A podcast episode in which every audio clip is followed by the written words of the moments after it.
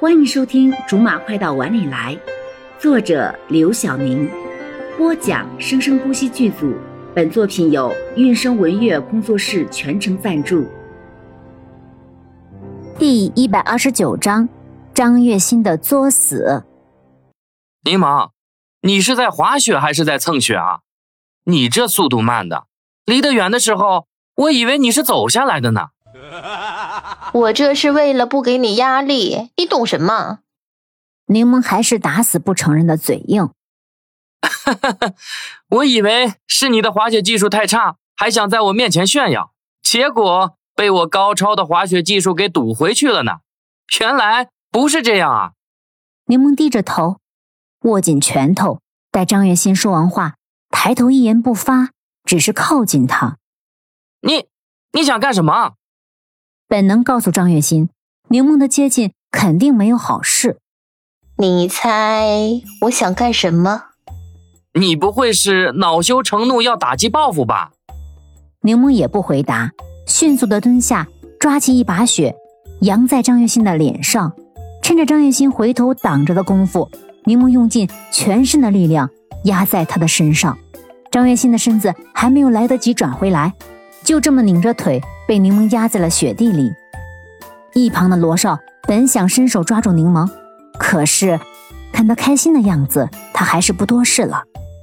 既然你会滑雪，那我就不在你这个专业的面前班门弄斧了，好不好？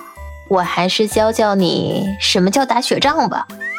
张月心才摔在雪堆里，柠檬都不给他反应的机会，也顾不上冷了，用胳膊使劲的蜷了一大团的雪，砸在了他的身上。趁着张月心又在挡这团雪的时候，站了起来，用脚刨着旁边的雪，把雪全部都堆在了他的身上。地上的雪又深又软，张月心就算想起来也没有支撑的地方，手往地上用力，却根本碰不到地面，自觉的无论插得多深，下面依然是雪。张月心的身子已经被埋上大半了，柠檬还是没有打算放弃。胡乱的往他身上扔着雪，我让你笑话我，我让你不回家，我这个人睚眦必报，不知道吗？我这人特小气，不知道吗？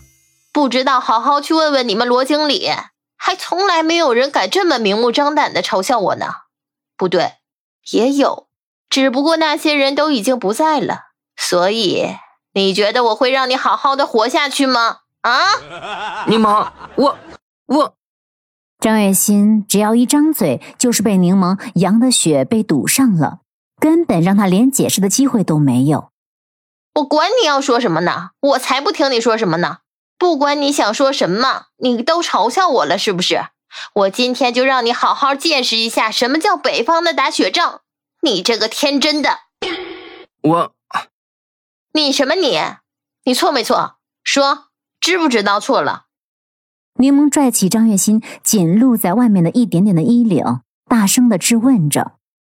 张月心终于能有喘口气的机会了，大口的呼吸着，半天说不出话来。还不认错？柠檬斜着眼，然后又往上埋着雪。其实他也知道张月心只是想喘口气，可是他偏要在他马上就要缓过来，打算张口的时候打断他，然后又是一顿蹂躏。我，我错了。张月心用尽全身的力气，拼命的嘶吼出来。哦，知道错了。嗯嗯嗯嗯。张月心拼命的点着头。知道错了就好。我累了，去喝杯咖啡了。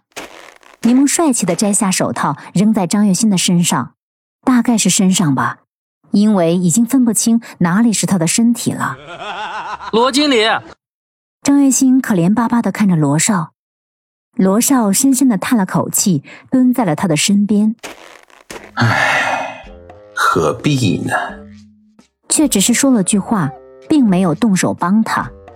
他真的想多了，早该知道罗少跟柠檬是一路货色才对。经理，救我！即使现在把你救出来也是没用的。以我对柠檬的了解，他不会这么轻易的就放过你的。罗少无力回天的摇摇头，这话说的三分假七分真，让张月心抖得更厉害了。罗经理，我错了。哦，你跟我认错干什么？你又没有惹到我。张月心在心里大大的鄙视，可面上却只能像一个犯错的孩子。我真的错了。好了，以上就是我们播讲的本章的全部内容，感谢您的收听，我们下集不见不散。